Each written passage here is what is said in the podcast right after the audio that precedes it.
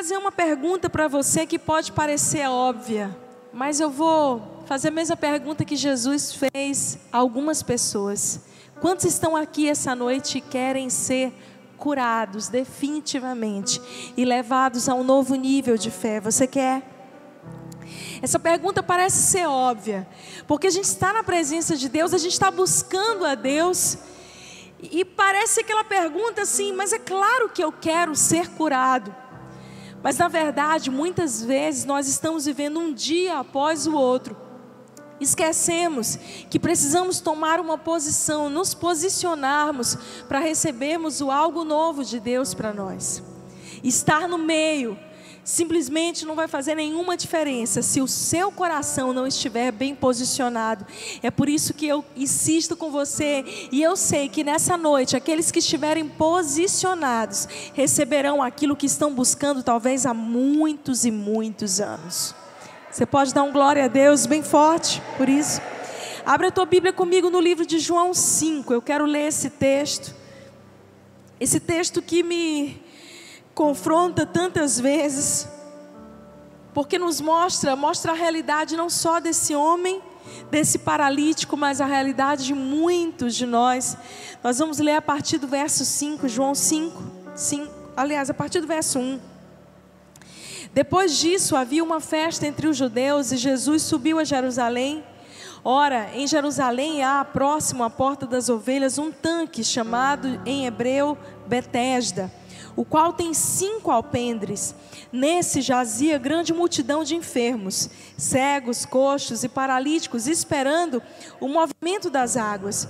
Porquanto um anjo descia em certo tempo ao tanque e agitava a água, e o primeiro que ali descia, depois do movimento da água, sarava de qualquer enfermidade que tivesse. Estava ali um homem que havia 38 anos se achava enfermo. E Jesus Vendo este deitado e sabendo que estava nesse estado há muito tempo, disse-lhe: Queres ser curado? Olha a pergunta que Jesus faz. E o enfermo respondeu-lhe: Senhor, não tenho homem algum que, quando a água é agitada, me coloque no tanque. Mas enquanto eu vou, desce outro antes de mim. Jesus lhe disse: Levanta-te, toma o teu leito e anda. Logo aquele homem ficou curado e tomou a sua cama e partiu. E era dia de sábado. Então os judeus disseram àquele que tinha sido curado: É sábado, não podes levar o teu leito, a tua cama.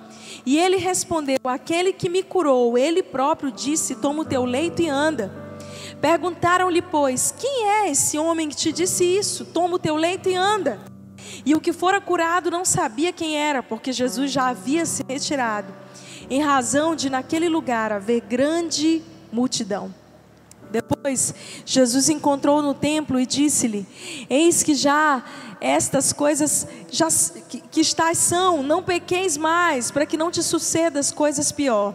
E aquele homem foi e anunciou aos judeus que era Jesus que o curava. Presta atenção aqui comigo. Esse tanque da época de Jesus era extremamente conhecido. Eu estive lá alguns anos atrás, enquanto eu visitava Israel, e é interessante porque Jerusalém já foi reconstruída muitas vezes, mas é muito claro nós lermos esse relato de João.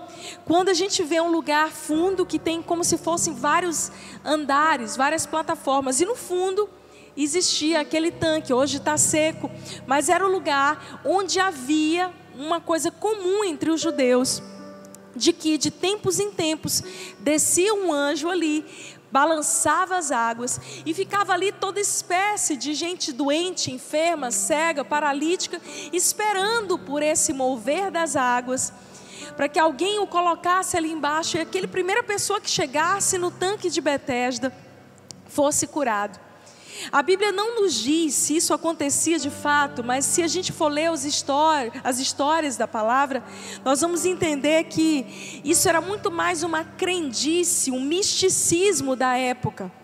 Eles acreditavam e colocaram isso, foi passando de geração em geração, de que quem fizesse daquele jeito seria curado. E aqueles homens estavam ali, homens e mulheres, esperando ano após ano, por um milagre que nunca chegava em especial esse paralítico. A Bíblia nos conta que ele não nasceu paralítico. ele ficou paralítico, ele já estava paralítico há 38 anos. Você pode imaginar alguém há 38 anos enfrentando uma doença que o limitava, que o paralisava, enfrentando completamente o preconceito da sociedade, estando à margem da sociedade e vivendo naquele lugar misturado com tantos outros, naqueles cinco andares. E aqui a Bíblia conta que ele estava ali ano após ano, dia após dia. E nunca chegava o seu momento, nunca chegava a sua vez, porque era óbvio, era, ele era paralítico. Ele era o último que conseguia se arrastar para chegar ali, e talvez ele não tivesse muitos amigos para colocarem ele dentro daquele tanque. Mas é interessante a gente pensar que Betesda significa casa de misericórdia. E justamente no lugar que era para haver cura, que era para haver misericórdia, que era para haver salvação, que era para haver perdão de pecados, que era para haver esperança. É justamente nesse lugar que os religiosos da época fizeram um lugar de negócios. Então, se havia alguém paralítico que tinha mais condição financeira, um doente de uma família importante, esse era colocado mais pertinho ali da piscina, daquele tanque, para que na hora que enfim acontecesse esse milagre que eles tanto esperavam, ele fosse o primeiro a entrar ali. Um lugar que era para ser chamado de casa de misericórdia. Era um lugar que aconteciam vendas, negociatas e que a direção do coração das pessoas estava completamente deturpada. As pessoas que eram consideradas importantes vinham em primeiro lugar. Eu não preciso perguntar aqui, mas quantas vezes na vida você já se sentiu desprivilegiado? Quantas vezes na vida você pensou assim: ah, se eu tivesse alguém por mim. Ah, se a minha família fosse uma família que tivesse investido mais em mim. Eu poderia ter uma história diferente. Ou talvez você olhe para o lado e veja assim: eu não tive as mesmas condições que aquela pessoa, você não sabe das dores e lutas que eu tive que passar para chegar aqui. Talvez você, assim como aquele paralítico, esteja esperando um movimento nas águas. Mas eu preciso te dizer que Jesus de Nazaré está passando hoje aqui e que não importa o que as pessoas tenham feito com você na sua história, mas Jesus pode pegar aquele que não é e levantar para o louvor da sua glória. Jesus pode pegar a área mais desestruturada da sua vida, a área mais cheia de vergonha e te dar novamente fôlego de vida e esperança. Você crê nisso? Aquela multidão que rodeava o tanque, simboliza as tantas pessoas que até hoje fazem rituais. E se alguém diz assim, olha, vamos ali na igreja Angelim, porque lá a presença de Deus está muito real, Deus está curando, está sarando. E se alguém diz, não, vamos ali no outro lugar, essa pessoa vai simplesmente mudando o coração, porque o que afinal de contas ela quer é uma cura, uma palavra de esperança. Essas pessoas não estavam ali atrás de Deus, essas pessoas não estavam ali atrás de absolutamente nada a não ser o seu milagre, a sua cura, a sua bênção. Quantas vezes a gente está nesse lugar de teoricamente de misericórdia, mas que na verdade simboliza o nosso misticismo, o nosso formalismo religioso. Então, se nos dizem a gente pode se aproximar de Deus se nós fizermos dessa forma, se a gente jejuar, se a gente subir e descer o monte sete vezes, então Deus nos ouvirá. Não, eu preciso fazer uma campanha, porque se eu fizer uma campanha e eu pegar ali uma camisa do meu marido, ele enfim vai mudar. Deixa eu te dizer uma coisa, querido. Existe um dito popular que diz que o importante é ter fé. Mas eu preciso te dizer o que, que a Bíblia diz. A Bíblia diz que é importante que você tenha fé em Jesus. Eu sou o caminho, a verdade a vida. Ninguém vai ao Pai a não ser por mim. Jesus é um único caminho. Ele é o nosso único mediador. Enquanto nós estamos buscando tantas coisas, Jesus está dizendo: Ei, no meio desse tanque. Eu estou passando e ninguém está me observando, ninguém prestou atenção que Jesus chegou em Betesda. Ninguém prestou atenção que Jesus estava ali, que Ele era o, o próprio Deus encarnado, estava ali. Eles estavam continuando olhando e tentando fazer daquele jeito deles, da maneira deles, humana. E quando eu penso e olho para esse tanque de Betesda, essa história que João nos conta, eu não posso criticá-los, porque muitas vezes a gente age da mesma maneira, a gente quer aquilo que Deus pode fazer, mas a gente se esquece quem Deus é. Esse homem estava há 38 anos enfermo, paralisado, esperando para alguém posicioná-lo no lugar de cura, de milagre e transformação. E eu não sei há quanto tempo você está esperando por uma resposta específica de Deus em alguma área da sua vida. Mas eu sei que o de repente de Deus pode acontecer a qualquer momento. E quando Jesus chega, quando Jesus está passando por um lugar, em vez de se distrair com águas agitadas, em vez de se distrair com crenças humanas, olha para Ele, olhai para Ele, sereis iluminados. Ah, querido, nós precisamos convergir o nosso olhar para Ele. E uma das coisas que essa história nos ensina é que o tempo de Deus não é o nosso tempo. Você pode colocar a mão no coração e dizer: O tempo de Deus não é o meu tempo. Há 38 anos, esse homem estava esperando uma, uma cura. Grande parte desse tempo desesperado. Ele presenciou, talvez, outras pessoas ficando melhores do que ele, recebendo aquilo que estava esperando, mas ele mesmo não conseguia. Esse paralítico nos ensina que, por mais que a gente faça a nossa parte natural, que é importante, eu vou falar disso daqui a pouquinho, existem coisas que só Deus pode fazer por você. E é muito melhor você hoje admitir isso. Você hoje dizer assim: Deus, eu sei que sozinho eu não consigo, eu não vou conseguir, Senhor. Então, por favor, toca, faz algo em mim. Reconheça isso o mais cedo possível da sua vida. Você quer saber a coisa mais difícil para mim quando eu conhecia Jesus foi reconhecer que eu precisava de ajuda. Porque o orgulho, a maneira como eu fui criada para ser independente, reconhecer e baixar a guarda e, e, se render e dizer: Deus, a partir de hoje eu me rendo, eu abandono a minha maneira de fazer para entender o teu tempo, a tua maneira. Provavelmente esse homem já estava aqui ansioso, desanimado, porque algo demorou a acontecer na vida dele, que ele estava tantos anos esperando. E eu não sei como você chegou aqui essa noite, mas talvez você já esteja ansioso, talvez você já esteja aí desanimado, buscando algo e uma resposta que há tanto tempo não acontece. Ah, querido, você não pode desistir.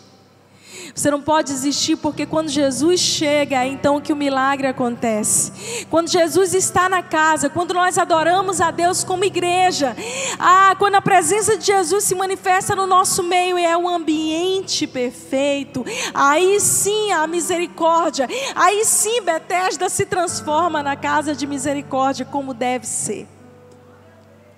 Outra coisa que a gente aprende nessa história é que nós não podemos colocar a nossa expectativa na pessoa e no lugar errado. Presta atenção aqui comigo, queridos. Toda semana eu recebo mensagens de pessoas ou converso com pessoas que estão extremamente frustradas na vida e muitas vezes decepcionadas até com Deus, porque colocaram a sua expectativa de vida em alguém, ou num relacionamento, ou no relacionamento dentro da igreja até, e a gente sabe que a igreja é um grande hospital. Você quer um lugar de pessoas perfeitas?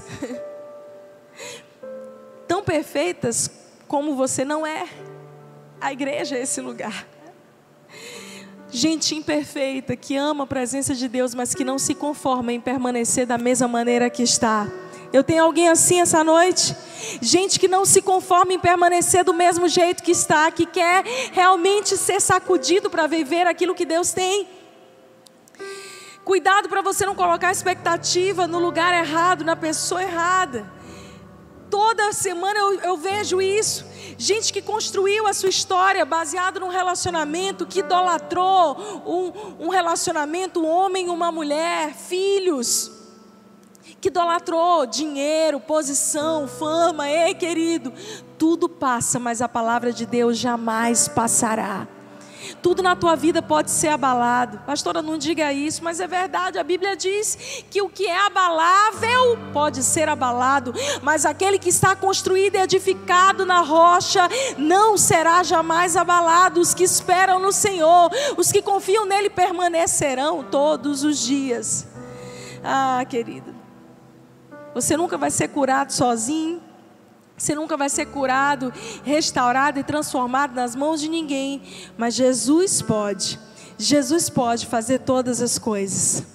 Veja, eles estavam no lugar chamado casa de misericórdia, mas o lugar errado. E esse paralítico é interessante que quando Jesus diz assim para ele: Você quer ser curado? Se eu tivesse ali, eu ia dizer: Jesus, não pergunta isso, não, Jesus. Mas é claro que ele quer ser curado. Ele está há 38 anos nesse lugar esperando, né? Óbvio que ele quer ser curado. Talvez não. Talvez você esteja vindo à igreja semana após semana, mas não tome um posicionamento. Talvez você não esteja dando a resposta que você precisa dar. Você esteja ali, mas você esteja confortavelmente no seu cantinho. Paralisia espiritual, moral. E Deus está dizendo: filho, filha, você quer ser curado, você quer mudar de vida, você quer mudar a tua mentalidade. É por isso que Jesus pergunta para ele: você quer ser curado? Ele precisa responder: Senhor, eu quero, mas a primeira resposta que ele dá é: Senhor, eu não tenho ninguém para me colocar lá. Qual é a desculpa que você tem dado para Deus? Para não se posicionar, para receber aquilo que Deus tem para você? Qual é a resposta que você tem? Você tem as suas desculpas, eu tenho as minhas. Todo mundo aqui tem várias respostas para dar para Deus, mas Jesus só quer ouvir de você: eu quero. Jesus não quer saber por que, que você até hoje não recebeu, porque Ele conhece todas as tuas dores, Ele conhece tudo que você vive. Se tem alguém que te conhece, é Ele, desde o ventre da sua mãe, o Senhor te conhece. Ele sabe das tuas necessidades. E ainda assim Ele está perguntando: você quer que eu faça alguma coisa? Quantos querem nessa noite ser curado? Parece óbvio, mas não é. Deus é especialista no de repente. O paralítico estava, como todos os dias, deitado no seu leito, num dia normal, como qualquer um outro. E de repente, Jesus vem até ele, encontra ele no mesmo estado de sempre e faz a pergunta que mudou a história dele. Eu diria que se Jesus não tivesse insistido, tivesse ido embora, talvez ele ainda estivesse lá até o final dessa história, deitado naquele leito. Mas porque Jesus não precisa ir à casa de misericórdia, mas Ele é o próprio Deus da misericórdia, Ele insiste com Ele. Será que às vezes é assim com a gente, né? Deus sabe que a gente não está bem, que a gente não está pronto. E que a primeira resposta que a gente vai dar, nem sempre é a resposta que a gente precisa dar. Ele sabe que a gente é gente, que a gente é pó, que às vezes a gente não tem fé suficiente. Quantas vezes da nossa história nos falta fé para dar o próximo passo? E nós não precisamos negar ou mentir ou dizer para Deus: Uau, eu sou aqui, ó, o homem de maior fé desse lugar, a mulher de maior fé, a gente pode admitir, dizer: Deus, minha fé é tão pequena, o Senhor está vendo, eu não tenho ninguém para me ajudar, Senhor.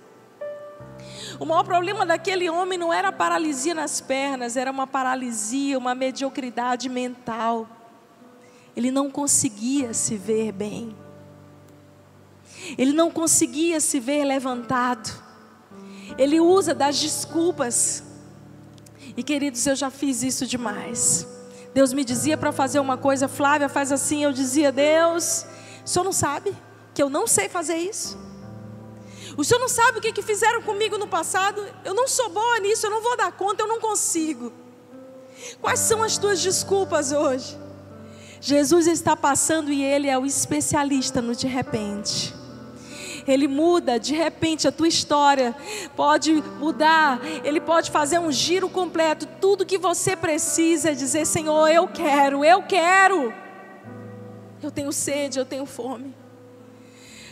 Algo que a gente aprende aqui e que me ensina tanto é que é importante mudar a perspectiva sobre como nós mesmos nos vemos.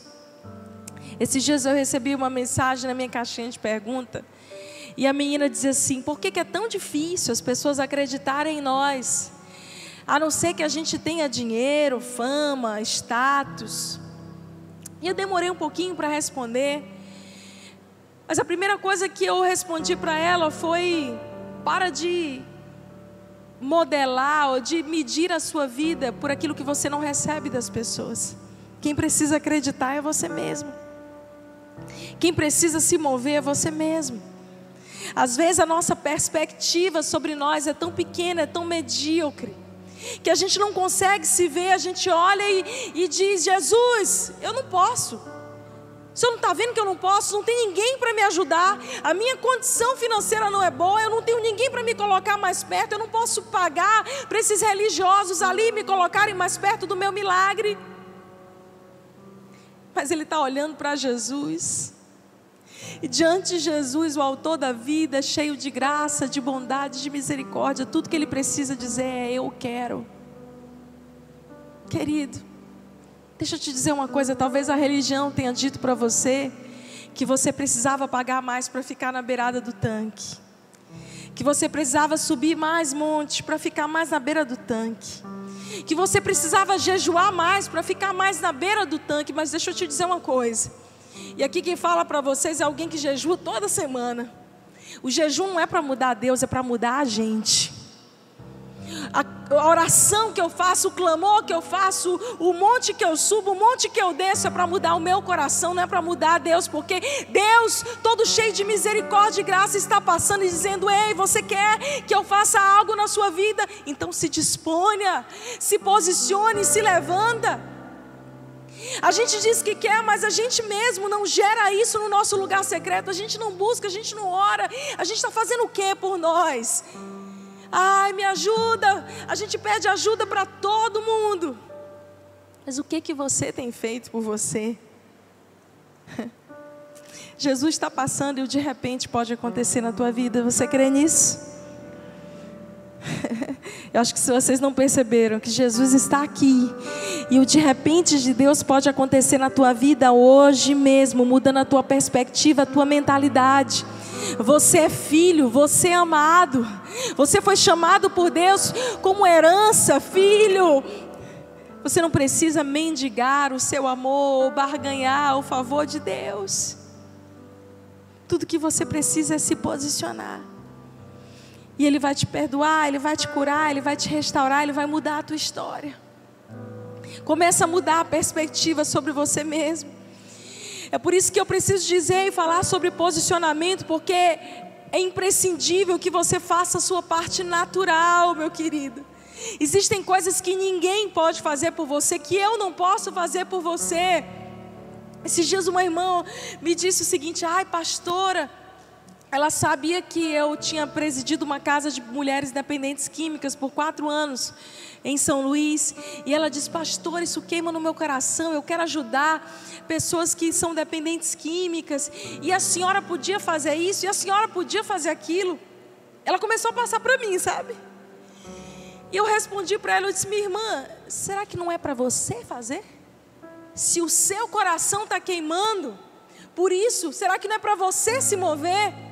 Porque a gente tem mania de delegar para os outros aquilo que está queimando no nosso coração, aquilo que exige um posicionamento nosso, é ou não é? A gente quer delegar para os outros que os outros ajudem os nossos filhos, enquanto Deus colocou você como atalaia, como protetor dos seus filhos. Há poder na intercessão, mas a gente quer delegar para os outros para orarem pelos nossos maridos, enquanto nós, mulheres, deveríamos edificar a nossa casa sobre a rocha. A gente quer delegar para os outros, que os outros orem por nós e façam alguma coisa por mim. Mas a Bíblia está dizendo: ei, faça a tua parte natural. É por isso que Jesus olha para aquele paralítico de 38 anos, que estava dizendo que não conseguia viver o milagre por causa dos outros. que a vida dele não rompia por causa dos outros, porque ele não tinha pai que acreditasse, alguém que apoiasse ele. E no nome de Jesus eu quero que todas as nossas desculpas caiam por terra hoje. E Jesus olha para ele e diz assim: Não, não, não, não. As tuas desculpas hoje não vão servir. Levanta.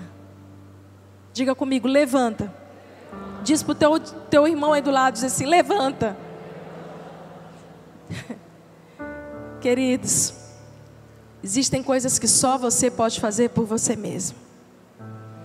Deus nunca vai isentar você da parte natural, o sobrenatural é dele, mas o natural é nosso.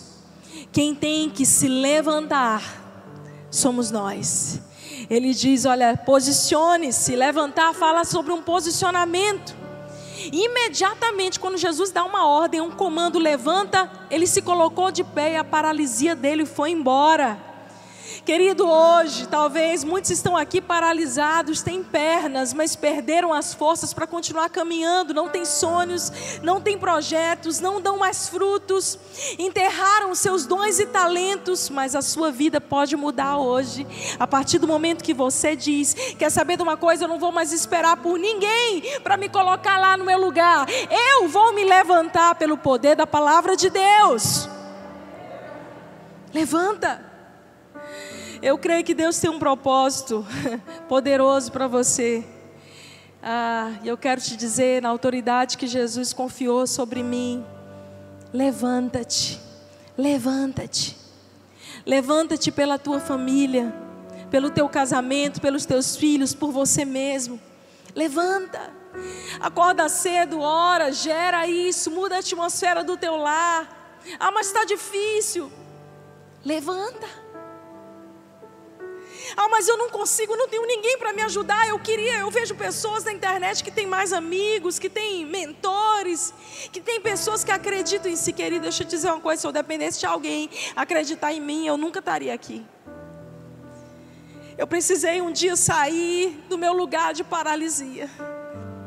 E mesmo no estado onde eu não acreditava mais em mim mesma, eu ouvia a voz que disse: Flávia, levanta, levanta levanta. Se aquele homem não tivesse acreditado, ele poderia ter continuado do mesmo jeito. Porque Jesus não estendeu a mão para levantá-lo, Jesus deu um comando para ele se posicionar. A gente quer que os outros segurem na nossa mão, nos deem apoio, e é maravilhoso ter suporte, ter oração, mas eu preciso te dizer: levanta. É você que tem que dizer hoje: eu não vou sair daqui o mesmo, eu vou fazer a minha parte natural. Eu vou gerar a minha família. Eu vou ajustar o que precisa ser ajustado. Isso é interessante porque depois de Jesus dizer para ele: levanta, Jesus diz para ele: toma o teu leito. Pega a tua cama. Isso aí que está te aprisionando há 38 anos. Esse negócio que está te atormentando há 38 anos é o teu lugar de, de miséria, na, não só física, mas na alma. Coloca debaixo do braço. Toma o teu leito.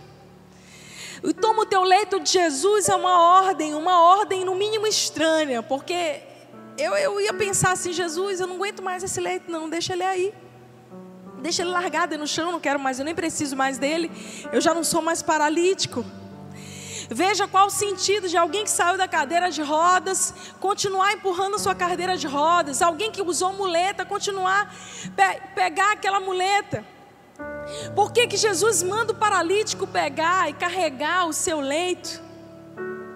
Para que nunca mais ele esquecesse da onde ele saiu. Para que nunca mais ele esquecesse da onde Deus o tirou. Às vezes a gente esquece. Os anos vão passando, a gente vai se acostumando em ser cristão, em vir à igreja. Então se, to se torna para nós mais um form algo formal, religioso. E a gente perde a expectativa, a paixão. A gente vem à igreja porque a gente tem que vir, porque a gente é cristão, porque a gente ama a Deus. Jesus está dizendo assim: ei, olha de onde eu te tirei. Olha o que eu já fiz na sua vida até aqui.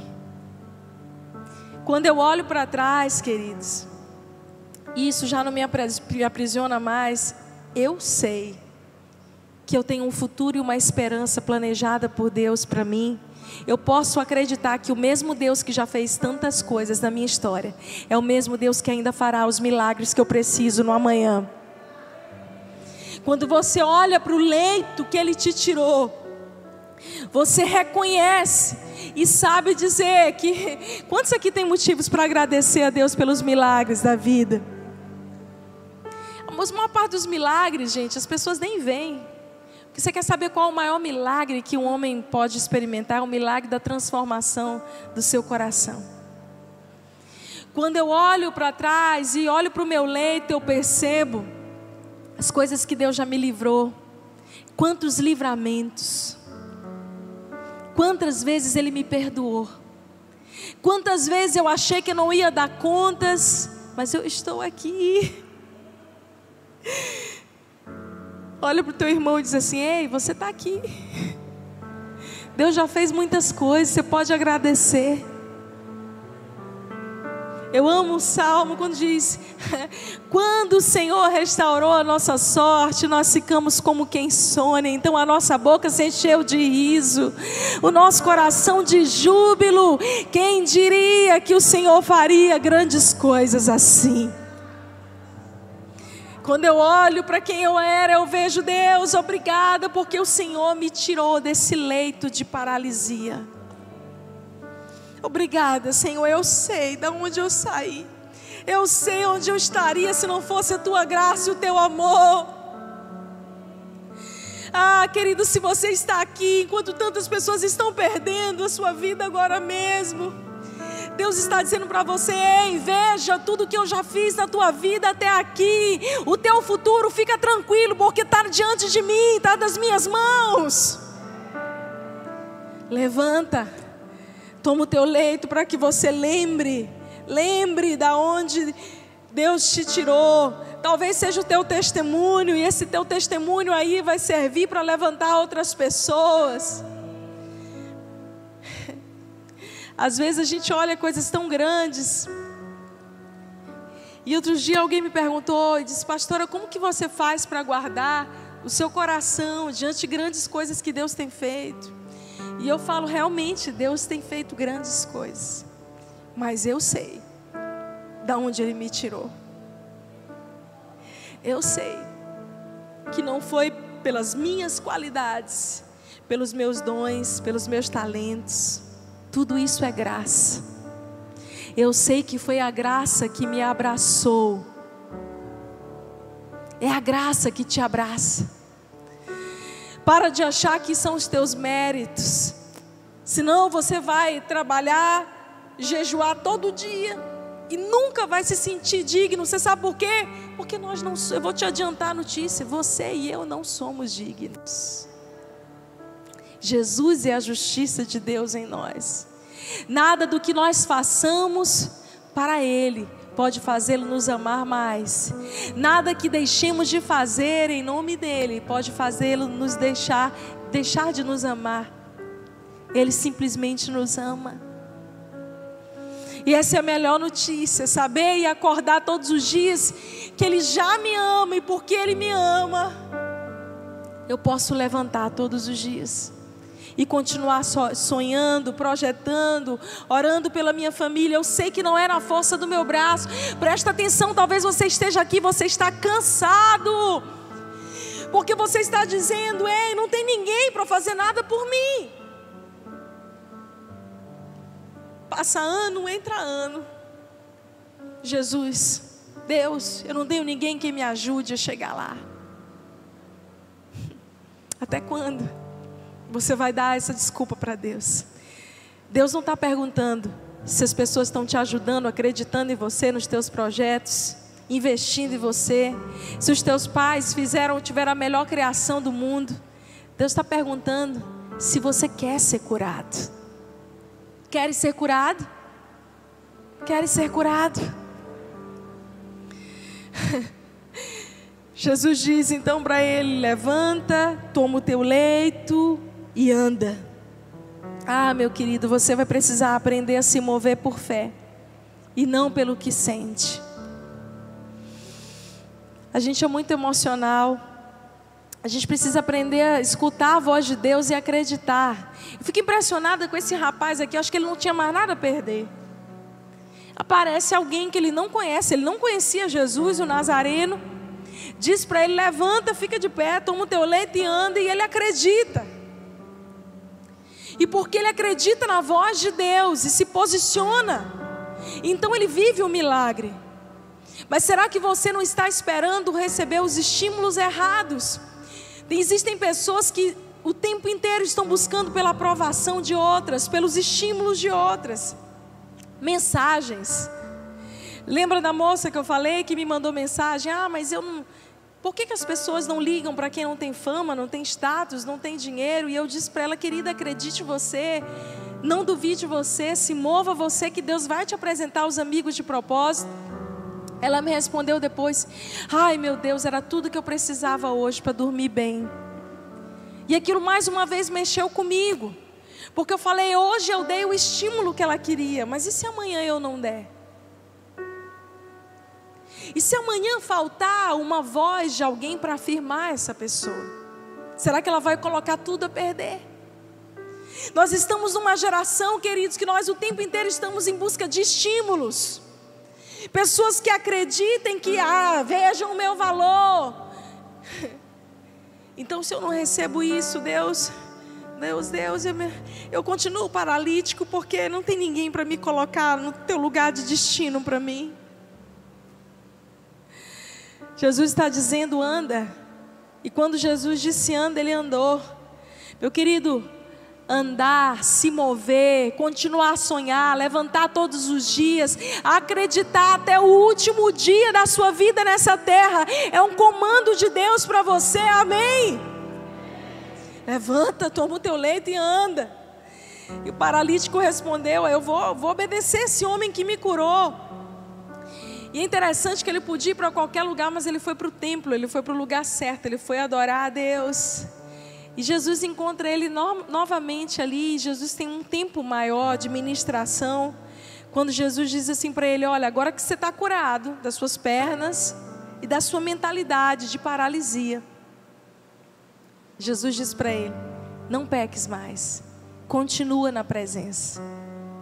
Eu acredito que esse lembrete de Jesus ele serve muito para nós também. Porque às vezes a gente recebe algo que a gente estava orando há tantos anos. E Deus então começa a fazer um milagre na nossa família. A paralisia vai embora, tudo começa a andar. Mas a gente esquece.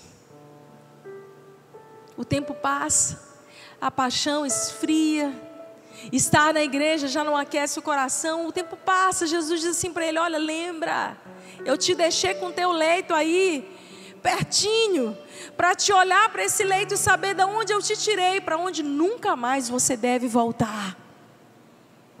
Não peques mais, para que não te suceda coisa pior. Não sai da minha presença, Jesus dizendo assim, mais do que uma bênção, do que um milagre, porque quando a gente pergunta se você quer ser um, quer um milagre, todo mundo, uhul, eu quero. Jesus está dizendo, ok, o milagre já está liberado para você desde a cruz do Calvário, todo poder, toda alegria, toda dádiva vem do Pai das luzes. Mas Jesus está dizendo, ei, olha para aquilo que é mais importante. Não esquece. Não não volta às mesmas práticas. Mantenha o teu coração no lugar certo. E essa tem sido a minha oração, irmãos. Ah, meu querido, pare um pouco, pense comigo. Jesus, esse cara podia ter sido curado e ter voltado para sua casa, para os seus familiares. Será que ele ainda tinha família? Talvez os seus filhos estivessem grandes. Mas ao invés disso, ele vai para a igreja, ele vai para o templo porque ele queria colocar e ajustar a vida dele da maneira correta, agora ele queria dar a sua vida para a glória de Deus. Quantas pessoas eu vejo passando aqui semana após semana, elas recebem ali uma palavra de esperança. Elas se levantam, elas se posicionam, então elas esquecem da onde Deus as tirou. Mas eu creio numa geração de pessoas que não vão se esquecer do que Deus tem feito por elas. que não vão voltar às mesmas práticas ou à lama que saíram, mas que vão dizer: Senhor, eu quero viver esse novo. Eu quero, Deus, me posicionar para levantar o meu melhor aleluia quando nós, como nós cantamos aqui nos dias mais difíceis da minha vida. Eu amo essa canção porque ela diz: Olha, na tempestade eu vou cantar. No dia bom eu vou cantar, independente da circunstância. Eu sei o que Ele fez por mim. Eu sei a paralisia que Ele me curou. Eu sei de onde Ele me tirou. Foi Ele que me levantou. Foi Ele que me fez andar, que está me fazendo me mover todos os dias da minha vida. Ele é a razão da minha vida. Será que você pode dar glória a Deus? Glória a Deus, nós somos uma igreja que é animada, gente, que crê nos dons do Espírito Santo, amém? Eu vou perguntar de novo e você dá um glória a Deus. Você acredita que o mesmo Deus que te tirou do leito de paralisia um dia é poderoso o suficiente para continuar te levantando um dia após o outro? Você crê nisso, igreja? É isso! É isso! Vai! Vai! Não peques mais. Continua na presença. Deus não é um amuleto. Deus é o nosso aba, o nosso paizinho amado, nosso Senhor. Eu quero orar por você agora. Porque eu sei, eu sinto no meu espírito que muitas pessoas chegaram aqui totalmente paralisadas. E eu estou aqui como profeta de Deus para dizer para você aquilo que Jesus declarou sobre esse paralítico em João 5. Levanta, toma o teu leito e anda.